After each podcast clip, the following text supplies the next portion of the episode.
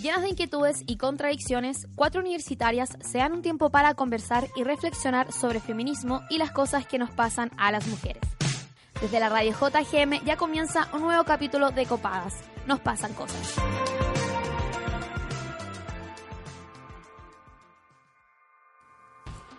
¿Cuánto sabemos de VIH? ¿En qué se diferencia con el SIDA? ¿Qué significa ser cero positivo? Preparando este capítulo me di cuenta de lo poco que conocemos del tema. Pese a que con el boom de nuevos portadores, últimamente se han levantado distintas campañas para prevenir que esta realidad se multiplique. Durante el 2018, el Instituto de Salud Pública registró casi 7.000 nuevos casos de VIH en Chile, lo que representa 1.132 casos más que en 2017. Usa condón, hazte el examen. Escuchamos en comerciales creados por el gobierno. Pero ¿sabemos realmente qué significa portar ese virus? ¿Ese eslogan va acompañado de políticas educativas? Lamentablemente no. Desde siempre nos han negado el acceso a información sobre sexualidad. Con una gran dosis de moralina y religión, a fines de los 90, por ejemplo, la derecha se opuso a las jornadas de conversación sobre afectividad y sexualidad, las llamadas JOCAS, y en 2012, personajes del mismo color político decidieron dejar en manos de privados los programas de educación sexual, los que muchas veces preferían recomendar la abstinencia por sobreentregar información integral sobre el tema. Con estos comportamientos, ¿cómo van a pretender que las cifras no aumenten con los años? Si pareciera que el Vaticano tiene más influencia en nuestras políticas de salud que expertos y expertas en el tema. Con la cruz por delante, han estigmatizado a los y las portadoras de VIH, mostrándolos muchas veces como seres oscuros y solitarios, que por promiscuos les pasó lo que les pasó, omitiendo los distintos factores y responsabilidades que entran en este juego. Pero la cosa ha cambiado. Queremos olvidar los personajes de las campañas del gobierno del 2000. Queremos ver, en cambio, a las mujeres, a las lesbianas, a las personas trans y a todos los que aún habiendo adquirido el virus, con tratamiento pueden vivir una vida normal, feliz y saludable.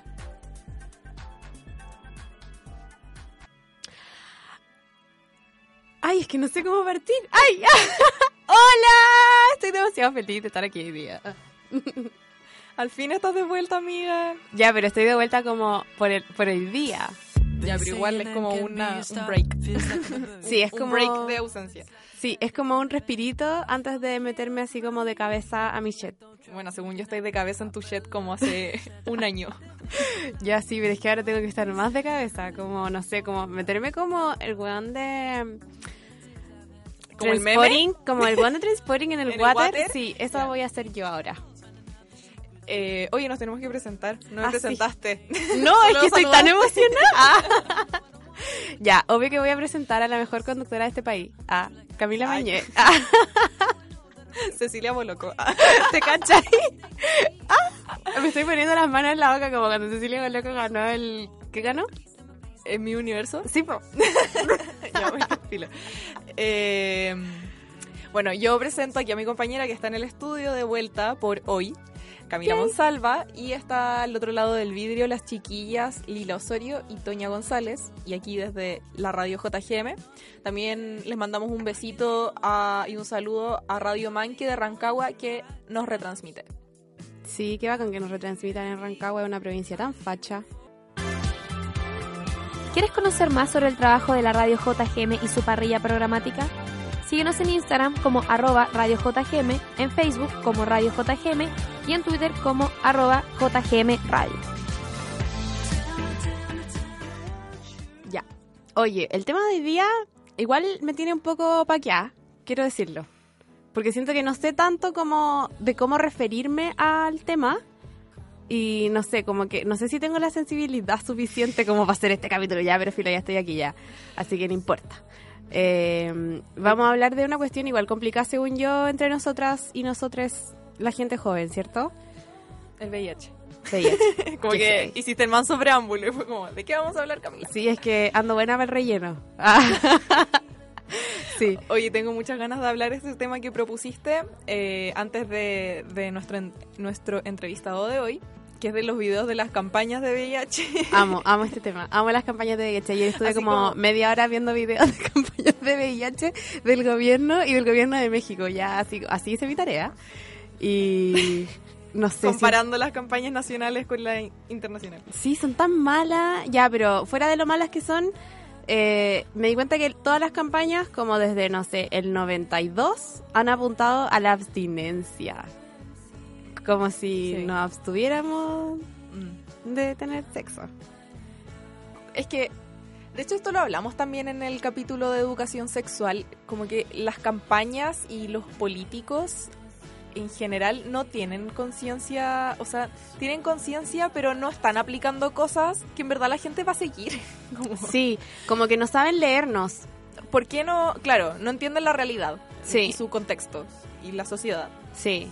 Y también tiene que ver con una doble moral, según yo, pues porque obvio que ya, estos viejos ahora no entienden nuestra realidad y no saben leernos ni nada, pero cuando ellos eran jóvenes tampoco se abstenían. Como que, no sé, weón, onda, es, era casi que tradición llevar al niño como a un prostíbulo para que se hiciera hombre, me estáis weyando, como claramente no se abstenían y el problema es que ahora el VIH como que está en un boom, ¿cachai?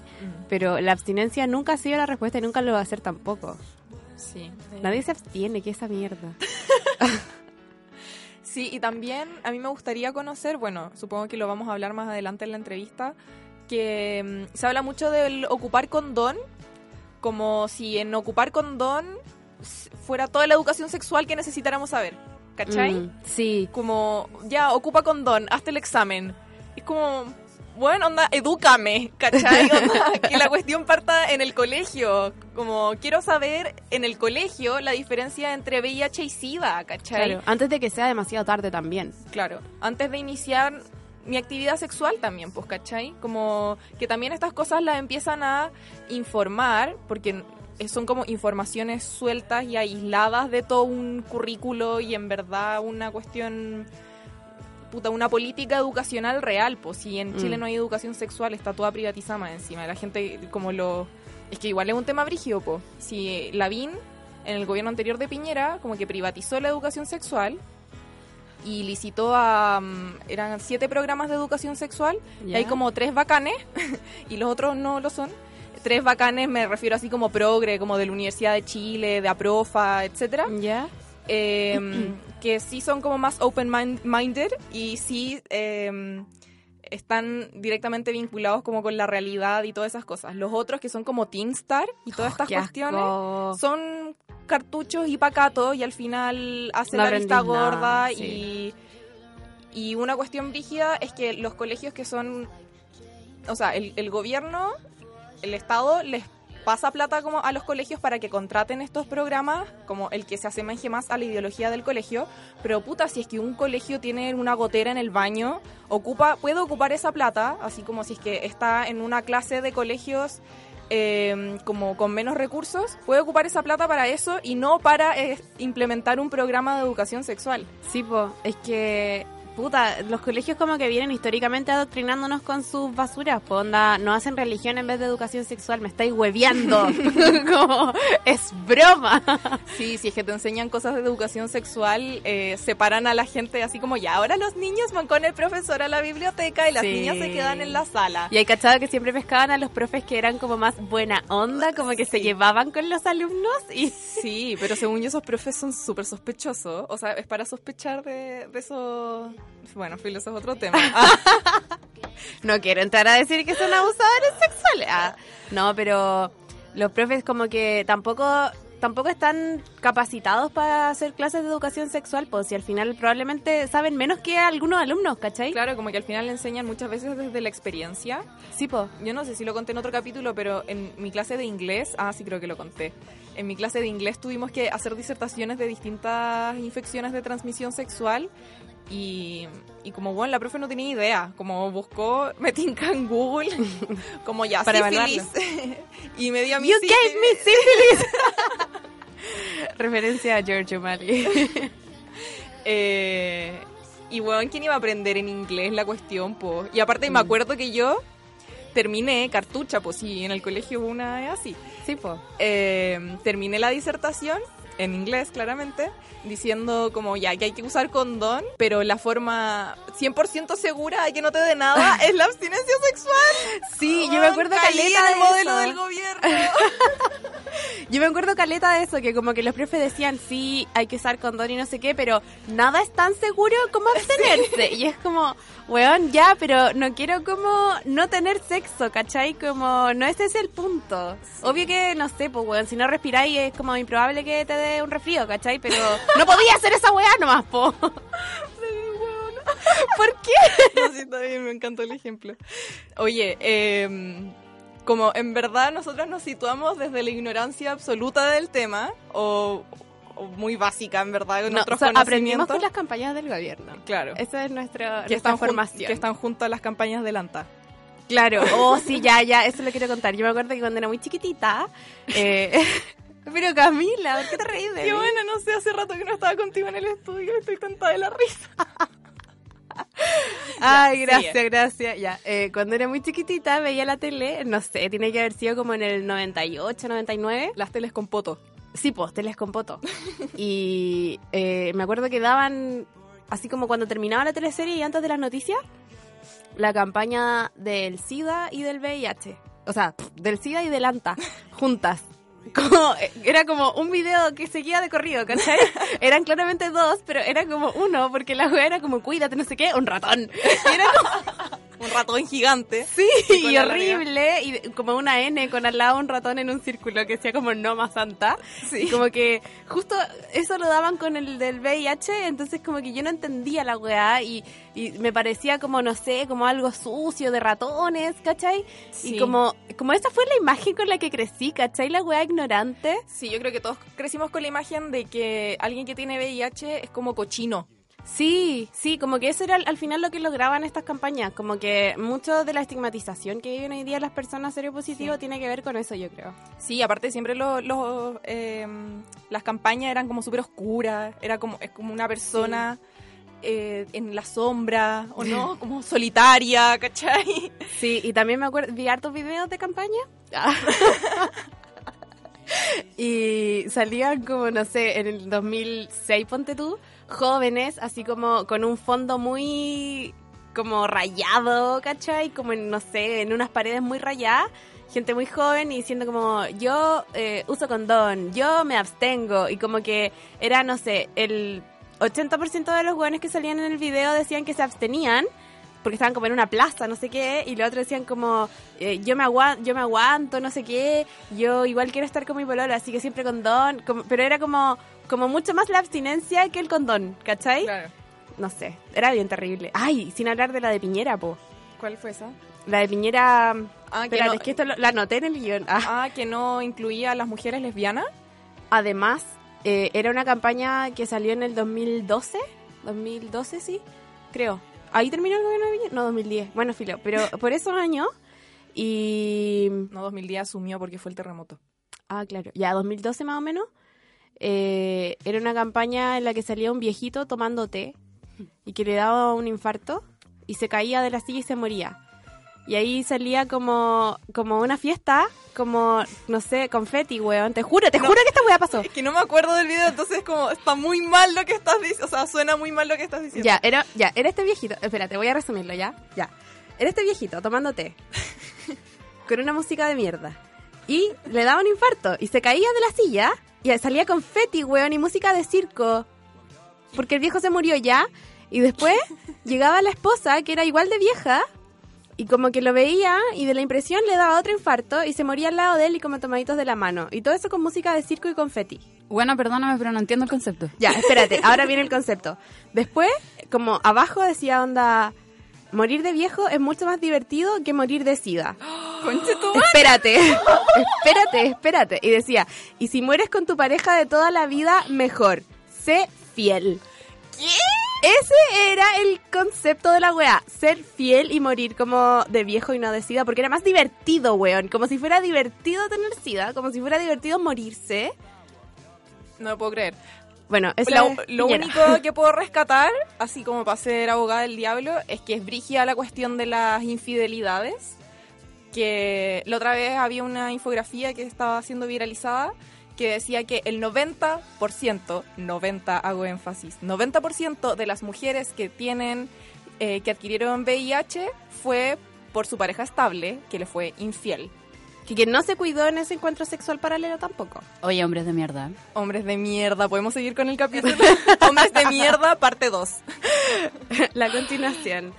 Puta, sí, es heavy esa weá, como que los weones no son conscientes de que pueden, de que como que ponen en riesgo la salud de la persona con la que están al hacer esa weá, ¿cachai? Sí, así que amigas, eh, amigues, si es que fueron cagades, háganse exámenes. Y no solo del VIH, sino que de distintas infecciones de transmisión Sí. sexual. Muy bien. Y dejen de cagarse, weón. ¿Hasta cuándo esa mentalidad noventera de mierda? Abran sus relaciones si quieren, pero no se caguen. Eh, ya, ahora vamos con el diccionario, Diccionario feminista, a cargo de Queen Lila. Exacto. ¿Estás chata de los malos usos de los términos feministas? ¿Tienes dudas sobre ciertas definiciones? Aclarémoslo aquí en el Diccionario Feminista de Copadas.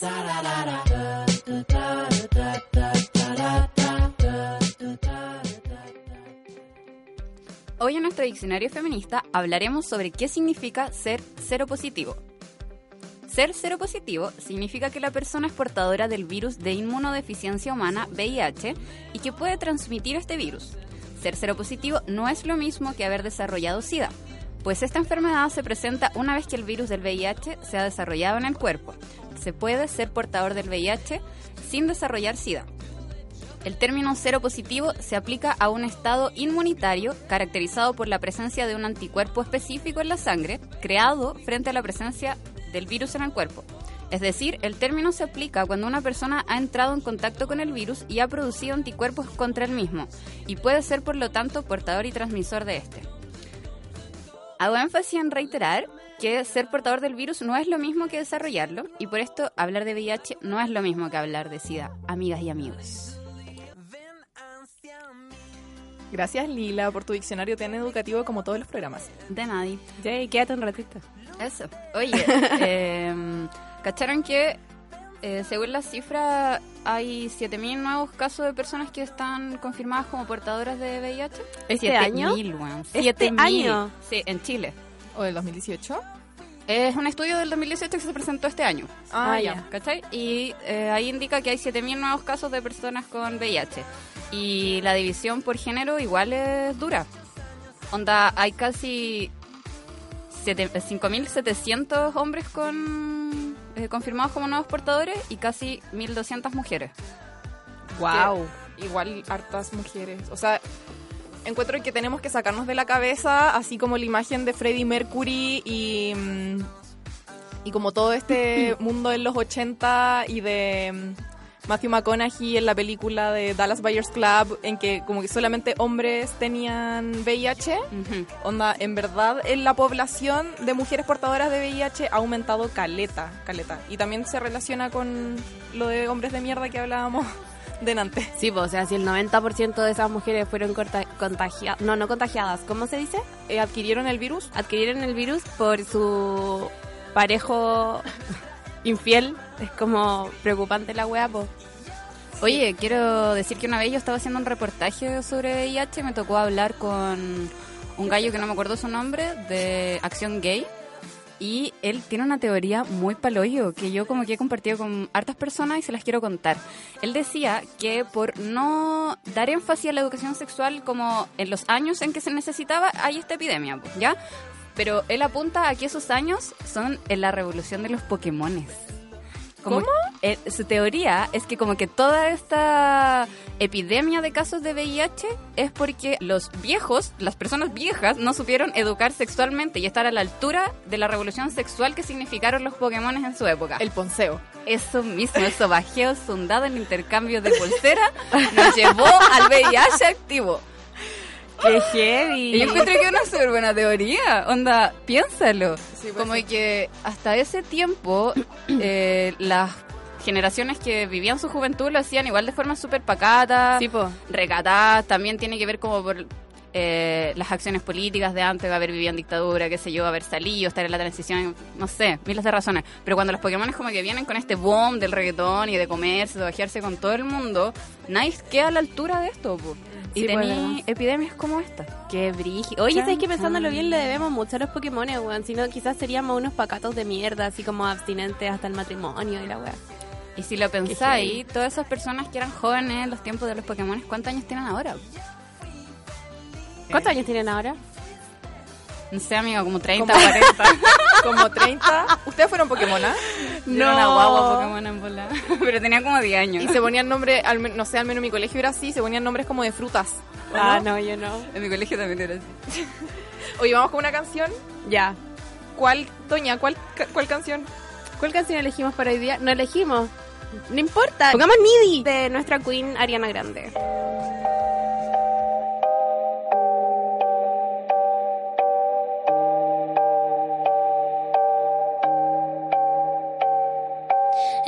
Takes too long to hit me back, I can't promise you how I react.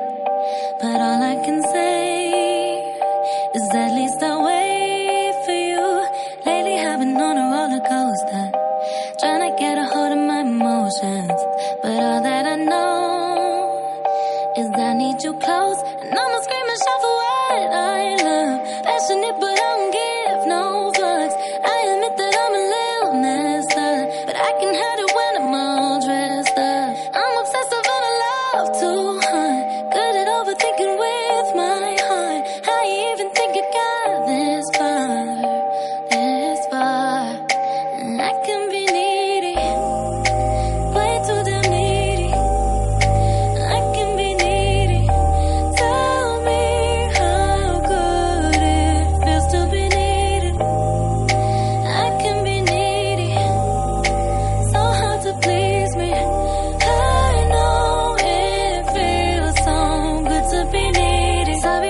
up and down a lot. Sorry that I think I'm not enough.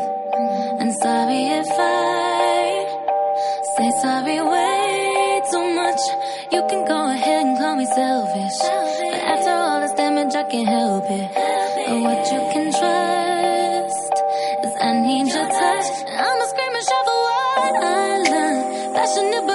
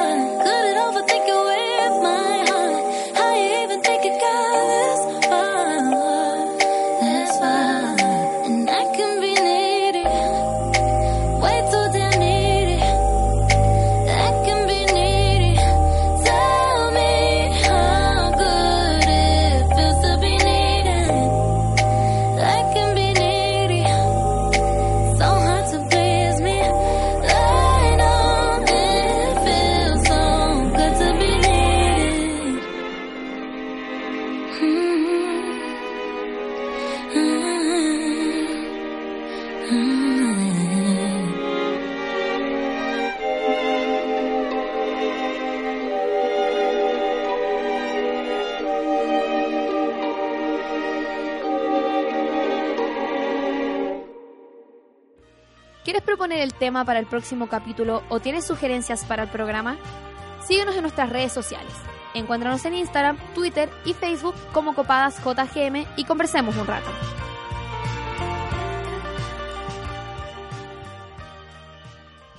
Bueno, ahora sí estamos con nuestro entrevistado de hoy. Él es Matías Marín, alias Ordinaria Uchile. Ah, Hagamos merenga. Eh, él es integrante y fundador, ¿o no? Del círculo- Cofundador. Cofundador del Círculo de Estudiantes Viviendo con VIH. ¿Cómo estás, Mato? Eh, acabo de salir de una prueba que no sabía que tenía. Sí, LOL, me encanta. Entonces. ¿Viste cara? Sí, vi cara. De hecho, es que la profe como que usa una plataforma para hacer la prueba, entonces te dio la nota al tiro. Ah, con Andrea Ovares. Sí. Sí. Sacó un 4, Vi- así que filo lo, lo di Salvado. vuelta. Lo di vuelta. Bien. Binder. Oye, Mato, ¿nos puedes contar eh, sobre este proyecto que es el CEBI? Ya, ¿Significa la eh, sigla? Sí, el CEBI em, nació hace ya casi un año. Eh, debe tener como 10 meses más o menos. Ya. Como un baby todavía. Em, Pero igual, según yo, se ha posicionado Sí, en, sí, el, en el mundo. De hecho, como que a nosotros nos pasa eso, como de repente como que nos llegan correos así como del MinSal, ¿cachai? Como a- invitándonos a cuestiones. Y es súper fuerte como... Hagan, hagan la pega que nosotros no supimos hacer. No, y es súper fuerte como que nos lleguen correos así como de ONU-SIDA, ¿cachai? Como invitación a una charla en tal lado de ONU-SIDA o a participar en consultas, ¿cachai? Como que año a año se elaboran informes de los países eh, desde ONU-SIDA y la idea es que la sociedad civil eh, haga ese informe, ¿cachai? Como Bacán. que no, no lo haga, o sea, el que el, el gobierno, el Estado en este caso hace su informe como con los datos duros, ¿cachai? De VIH, pero además hace el informe de ONU-SIDA que lo hacen con organizaciones para que tengan como las dos voces, ¿cachai? Y para poder hacer como una contraparte como de que si el gobierno está mintiendo, eh, la sociedad civil pueda hacer una denuncia, ¿cachai? Como, eh, por ejemplo, dentro de ese informe se, se, se principalmente se hacen preguntas con respecto a eh, las poblaciones clave, como en el caso de Chile, como jóvenes, eh, reparto de preservativos, eh, aplicaciones de test, temas con respecto a los tratamientos, ¿cachai? Y por ejemplo, a través de, eso, de esos informes en países, en Argentina, por ejemplo, el año pasado quedó la escoba porque em, la ley del SIDA en Argentina está es como del año 2000, 99 por ahí. Eh, y esta ley no incluye a personas nacidas con VIH, porque no era una realidad que en ese año en Argentina todavía no, no pasaba, Claro. ¿cachai? Entonces, al, al llevarlo a la actualidad, esas personas no tienen como legalmente acceso a tratamiento, ¿cachai? Y se ha hecho un conteo y, no sé, vos, por ejemplo, en la actualidad eh, hay como 15.000 personas que en Argentina no podrían tener tratamiento por ser verticales, que es como la transmisión de madre, de madre. o hija. Oye, ¿y cómo surge esta iniciativa? Eh, la verdad fue como más que nada como la necesidad de organizarse. Eh, yo ahora la próxima semana cumplo un año diagnosticado. ¿Ya? Voy a estar de cumpleaños de VIH. Eh, y cuando yo me hice el test, la verdad es que obviamente no, no fue como un- una celebración, ¿cachai? Como Obvio. que no, no es como que te digan, eh, no sé, tenía hipertensión. Claro. ¿cachai? Mm. Eh, y ¿por qué no es como que te digan que tenés hipertensión si las dos son enfermedades crónicas? Es porque el VIH tiene una carga social súper fuerte. Eh, onda, lo he visto como cuando tú le contáis a alguien que tenés VIH, que la reacción de esa persona es como que queda como en blanco, ¿cachai? Como que no sabe qué decirte. Eh, y cuando me dieron, cuando tuve el diagnóstico, eh, junto a dos compañeros, amigos, eh, nos empezamos a juntar más que nada como a conversar de lo que yo, em, eh, para mí, que era como algo nuevo, era como aprender de ellos, como de cómo llevaban su vida, ¿Y, ¿cachai? y tú eh, apenas fuiste notificado, como que saliste al tiro del closet del VIH?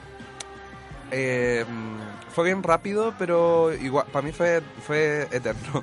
Claro. Eh, lo que pasa es que primero te hacen el, el test rápido no es confirmatorio de VIH porque el test rápido solamente busca eh, la presencia de anticuerpos en la sangre. ¿Cachai? Que anticuerpos pueden ser mm, por cualquier enfermedad autoinmune. Entonces, por ejemplo, eh, siempre doy este ejemplo en los talleres. Eh, si una persona tiene lupus, si se hace un test de, un test de VIH debería salirle reactivo. ¿Cachai? Porque el lupus provoca anticuerpos para Claro. enfermedad autoinmune. Entonces, eh, me hice el, test rápido, después me pasaron el confirmatorio que se demoró como un mes más o menos del ISP, que es un test que solamente hace el, Instituto de Salud Pública que busca la presencia del virus en la sangre. Entonces ese ya es confirmatorio de que tenéis VIH. Eh, y eh, después de eso pasó como un mes más o menos hasta que dije que tenía VIH, que fue cuando creamos el círculo, Ya. que fue en junio del año pasado. Oye, y este círculo, no sé por qué no había nada más donde, donde hablar de esto, o habían organizaciones. Es que a mí se me hace un poco que, como está tan estigmatizado, a la gente igual le cuesta organizarse y hablar, ¿cachai? Sí, po. O sea, hay organizaciones en Chile que trabajan el tema del VIH, pero como desde distintas eh, aristas, ¿cachai? Eh, y en- al menos nosotros tenemos un rol como más de, del acompañamiento, como consejería entre pares, conversación entre pares, de, de repente como... Puta, hay, hay- no- cada cierto tiempo hay personas que nos escriben que, no sé, eh, se atienden por sistema privado, que curiosamente funciona un poco peor que el sistema público porque la ISAPRE, eh, la receta de, la, de los tratamientos, la dejan retenida a veces, entonces, no sé, tú vas a buscar las pastillas el viernes y te dicen como, no, sabe que está retenida su licencia, o sea, su receta, así que vuelva el lunes.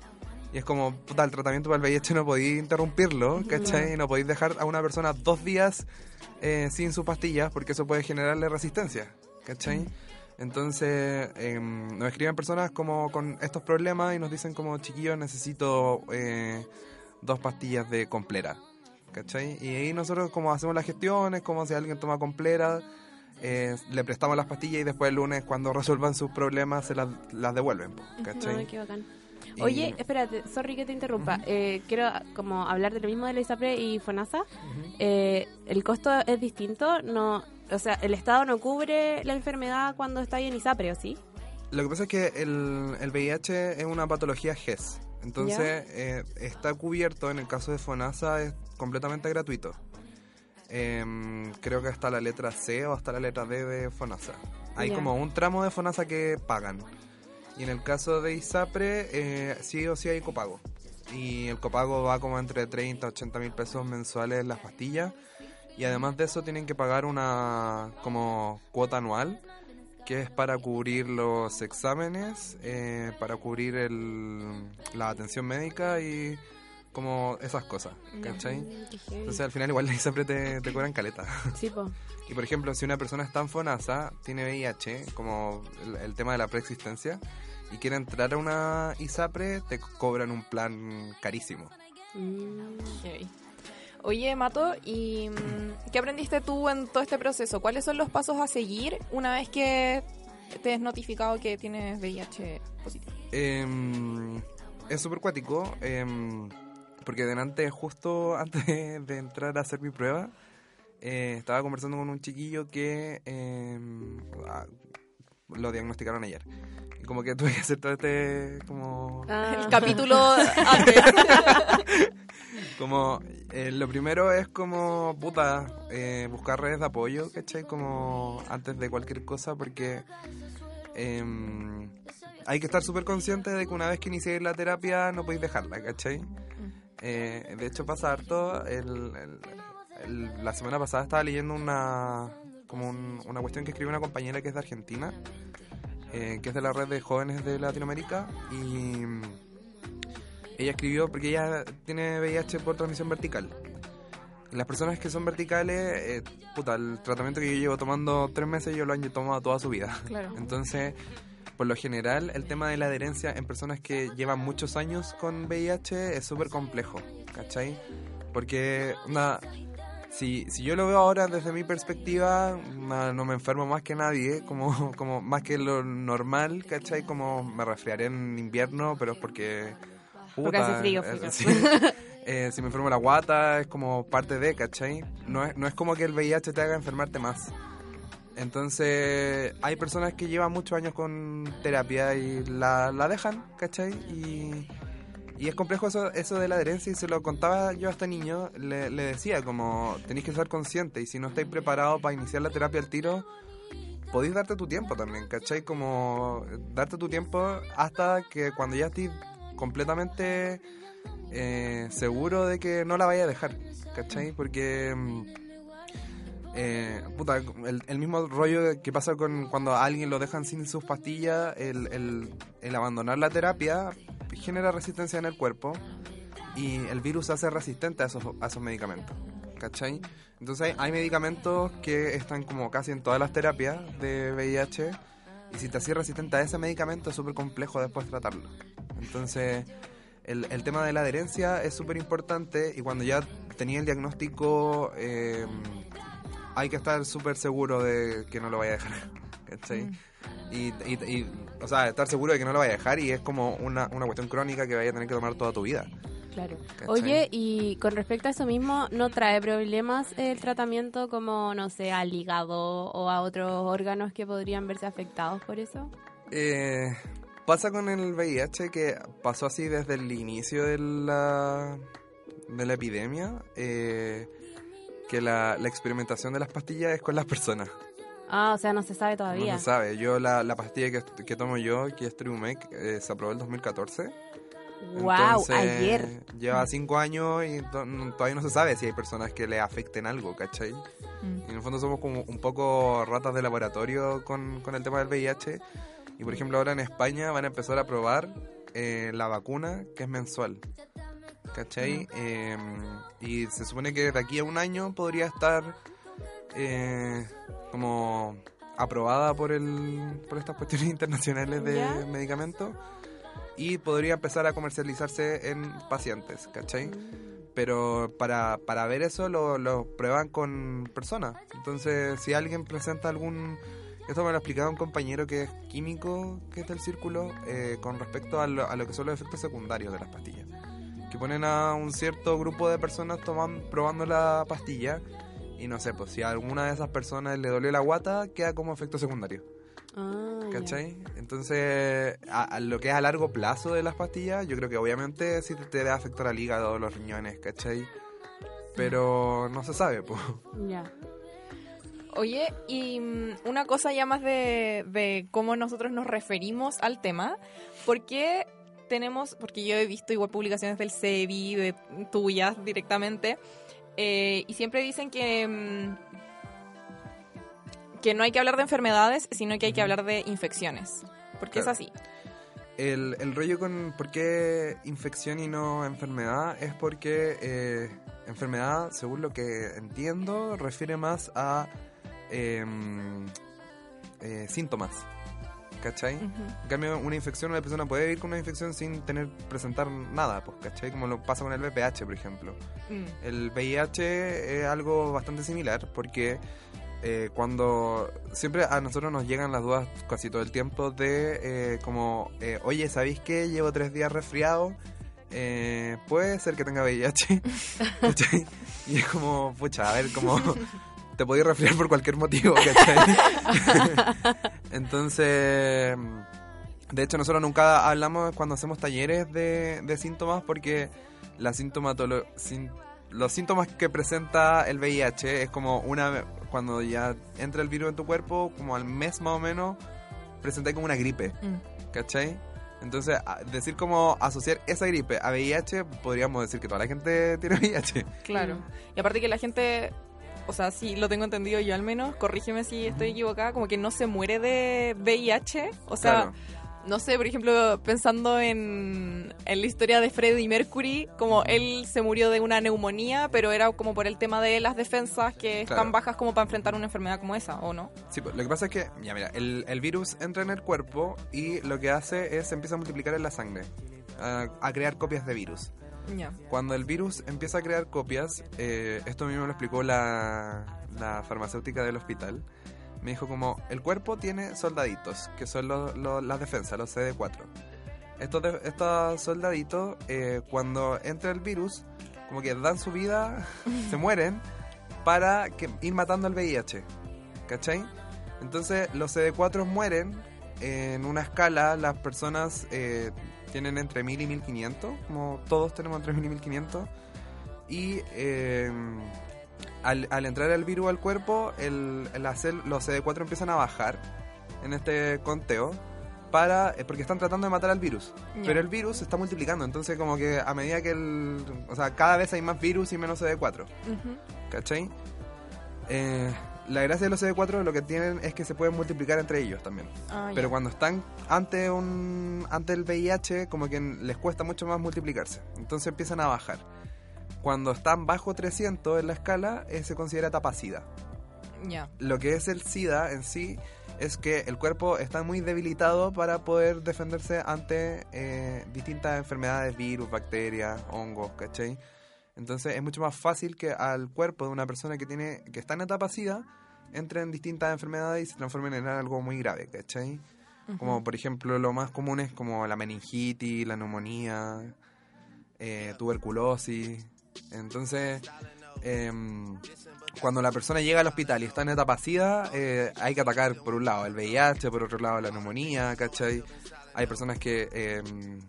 el cáncer también, eh, según lo que he sabido. Entonces hay que tratar como distintas enfermedades, aparte del VIH, y eso es súper dañino para el cuerpo y lo- las defensas de los CD4 les cuesta mucho más ir multiplicándose.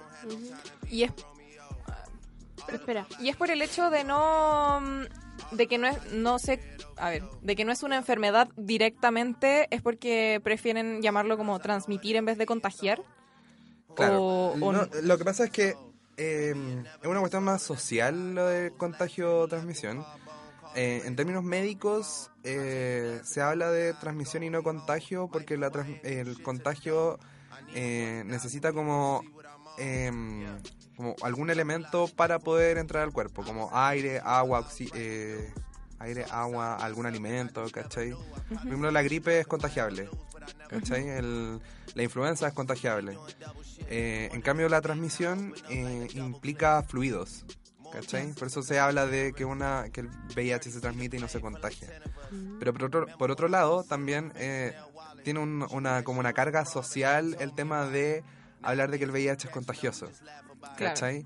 Que era lo que pasaba como en los 80 y 90, que las personas como las personas con VIH las tenían casi que aisladas. Eh, como en cuarentena Sí, yo me acuerdo que hace un el año pasado entrevisté a una activista y ella, ella tuvo a su hija en el año 97 y en el embarazo a ella la notificaron con VIH. Y me contaba que- muchas mujeres en el control Sí. prenatal se, se les notifica que tienen VIH Y me contaba que eh, ella estaba en el hospital y en la puerta de la pieza habían puesto un cartel que decía como cuidado persona con SIDA. Guau heavy. como si se transmitiera por el aire Sí, pues es que ese, ese es el rollo como de, del contagio. Claro. ¿cachai? Que igual el contagio te lleva necesariamente a pensar que, no sé, vaya, alguien va a toser al lado tuyo y te va a pegar lo que esté tosiendo, Sí, po. ¿cachai? Como que tenemos naturalmente asociado el contagio a eso porque es lo que siempre hemos visto también. El VIH entonces se puede transmitir eh, mediante relaciones sexuales y, por ejemplo, como transfusión de sangre. ¿De qué otra manera puede ser? Son solamente tres vías. eh, una es la transmisión vertical, que Ah, como en el caso de las mujeres en el embarazo, que es a través de la placenta y a través de la leche, que son fluidos que eh, tienen carga viral. Eh, el segundo es la vía intravenosa, eh, que es por transfusiones de sangre o por drogas intravenosas como la heroína. Y la tercera, y que es como el 99,9% de los casos en Chile, que es la vía sexual. Oye, y vamos a la pregunta copada. Eso. ¿Cuáles son tus contradicciones? ¿Cuáles son tus dudas como feminista? Intentemos resolverlas aquí, en tu pregunta copada. ¿Cómo tuvieron conocimiento de las infecciones de transmisión sexual? adquirí conocimiento en el pésimo Star que iba a mi colegio católico apostólico romano y obvio la información que me, que me transmitieron no fue la mejor y con mucho sesgo. Así que después solita por internet me informé. Eh, yo conocí, la, o sea, supe sobre las enfermedades de transmisión sexual cuando iba en el colegio, como en primero medio, que en ese tiempo en un canal de los nacionales hacían un programa que hablaban como distintos temas y uno de los temas que abordaron fue las enfermedades de transmisión sexual y yo me fui con unas compañeras a la sala de computación a ver ese reportaje que duraba aproximadamente como 45 minutos, media hora. Y yo luego empecé, empecé a informar cuando me dio candidasis, antes del embarazo y durante el embarazo. Y además que ella estaba entrando en el maravilloso mundo del feminismo. Y, y empecé a darme cuenta que era como información básica que todas las mujeres, que todas en realidad deberíamos tener. Mi pareja tampoco, hombre, tampoco se informaba sobre el tema. Y encuentro que igual hay harto machismo en eso, porque a los hombres no les afectan las enfermedades como, como nos afecta a nosotras. Hay algunas enfermedades que ni siquiera se afecta a ellos, como que solamente las transmiten y nos afecta a nosotras directamente, o sentimos los efectos. Volvimos. eh, ¿Cómo te enteraste tú, Camila? Quiero que me hagáis esta pregunta después, por eso te la estoy haciendo. Eh, ah, creo que fue porque a mis amigas, mis amigas del colegio pasaron como por una etapa donde amaban como a Kurt Cobain y a Freddie Mercury y a distintos como iconos en la historia. Y por ejemplo con Freddie Mercury como, oye, ¿sabéis cómo se murió? Eh, de, bueno, en realidad es como de neumonía provocada por el SIDA, por el VIH-Sida. Es que él ya tuvo, estuvo en una etapa como Sí, de po. SIDA, po. Lo que pasa es que en esa época la gente como que llegaba al SIDA nomás, po. Claro. Claro. Y ahí yo creo, por ese tipo de cosas. Y ahí también conocí lo que era la heroína. Como Janis Joplin. Como pasamos por esa etapa de la adolescencia y ahí conocimos a partir de las distintas figuras que se le reconocen por esas cosas. ¿Y tú? Yo, ah, quiero dar esta respuesta, me encanta ya. Supe de la existencia del VIH-Sida por la, la película, lol, la teleserie de las Montini. Porque quiero decir que en el 2002, weón, metieron a Néstor Cantillana, que era el Rorro, y él tenía VIH, po. Y ahí, ¿cachai? Como la ignorancia que había frente a todo, porque hasta su papá lo discriminaba, como no, como pensaba que era gay, ¿cachai? Que por eso, que solo los gays tenían esa enfermedad o esa infección. ¿Cómo se le llamaba? ¿Como cáncer rosa? Antes. Sí, el cáncer gay. Mm, Sí. Cáncer rey. Y, Rey. y nada, ahí lo caché y fue demasiado acuático. Además que era, o sea, yo en ese tiempo lo veía de esa forma, como es una persona que tiene una enfermedad y todo el mundo como que lo trata mal, ¿cachai? Como, como que eso me chocó caleta y nunca me olvidé de la weá y tenía como 6 años. Yo no me acuerdo en verdad del circo. Yo lo vi. Vi el circo de las Montini, me acuerdo de la Potoloco, pero no me acuerdo bien de cosas así específicas como esa. Así que, admirada. ¿Tú, Mato, cómo adquiriste conocimiento de eso? Eh,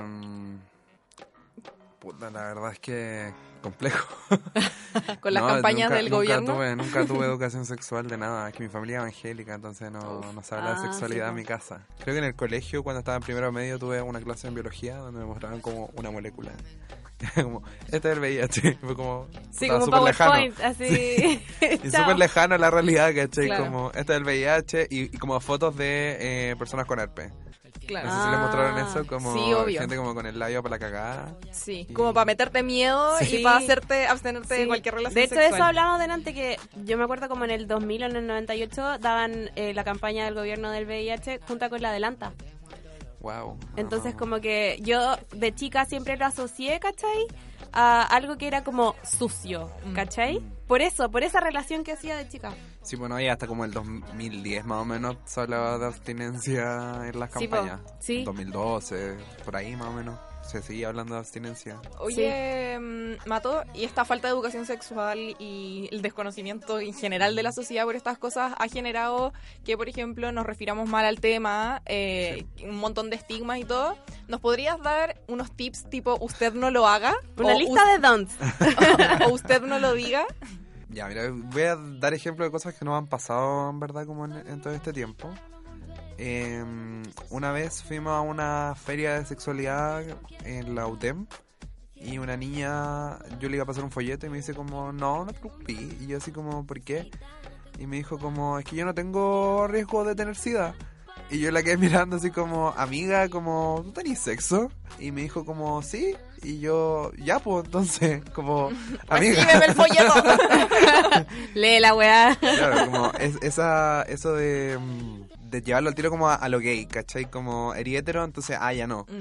Eh, de hecho, hartas veces también es como esta, esta idea, no, sé, yo creo que ustedes no la tienen, claramente. Pero de- hay, hay algunas mujeres que creen que porque toman anticonceptivas como que están libres de ITS. Oh, sí. Y es como- inventar pastillas antes de ITS también. Eh, o sea, hay una que es el PrEP. No sé ¿Ya? si han escuchado de eso. ¿No? Eh, pero solamente previene el. VIH. Ah, Eh, y es un antirretroviral. Que se toma como puta un mes seguido y se toma igual que los retrovirales, ¿cachai? Como no te puedes saltar la dosis. En Europa ni en Estados Unidos como que es súper como común, ¿cachai? Como que la gente, onda, en Grinder por ejemplo, ponen así lo- los gays eh, europeos, eh, VIH no, eh, negativo y tomo PrEP. Ya. Si usan Grinder para buscar marihuana pueden verlo. Oye, yo te quería preguntar por el concepto de ser indetectable. Ya, em, yo ahora estoy indetectable. Yo no sé nada, no sé si eso es bueno o malo. Es bueno, es bueno. Es bueno, es bueno. La verdad es que se tiene la idea de que uno llega a ser indetectable como en mucho tiempo.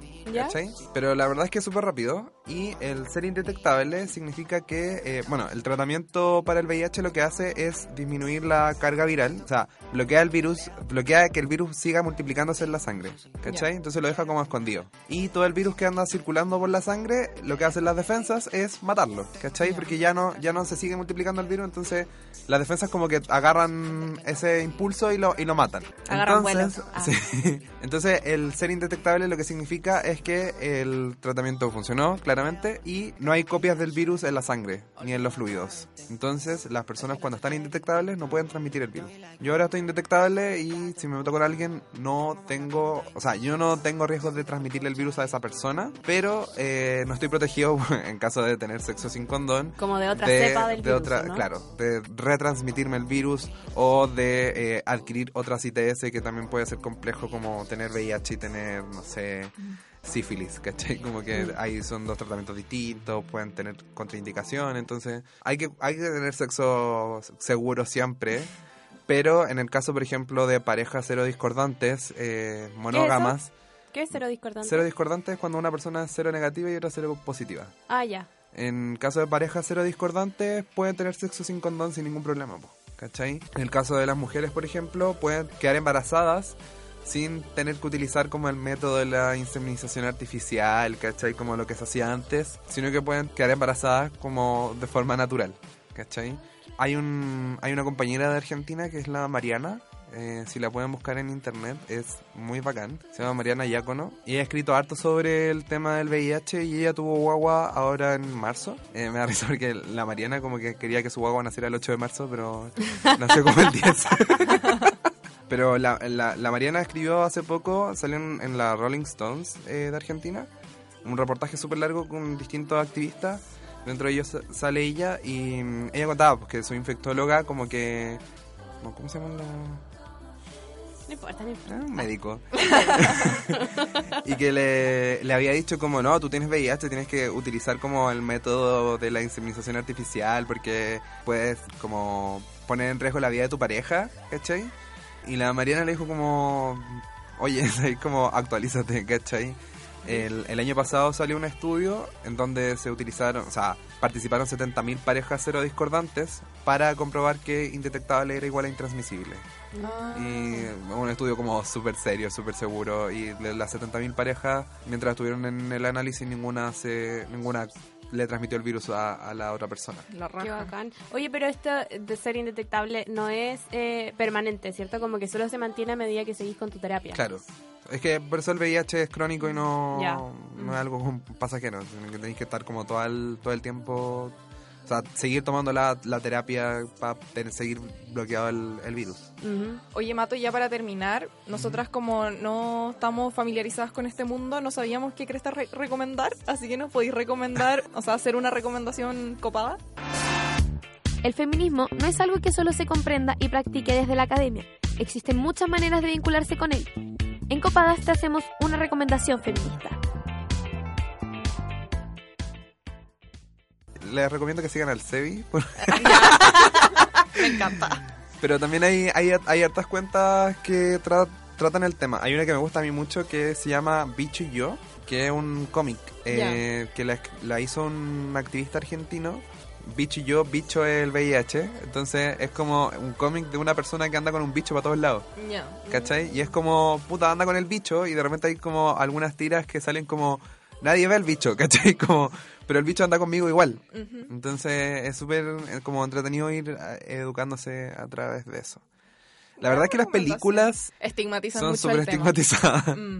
Sí, y, y, mm, busquen la, la- el reportaje de la Rolling Stones, está súper bueno, porque habla como de la nueva generación de activistas que tienen como, o sea, yo igual soy como parte de esa nueva generación de activistas que tienen una visión del virus totalmente distinta y súper, como tratando de eliminar los estigmas más que pelear por pastillas, ¿cachai? Como que la pelea por pastillas ya fue, ahora lo que hay que hacer es tratar el tema del VIH como una enfermedad más y no como una enfermedad específica. Y educar para Y educar. lograrlo. Sí.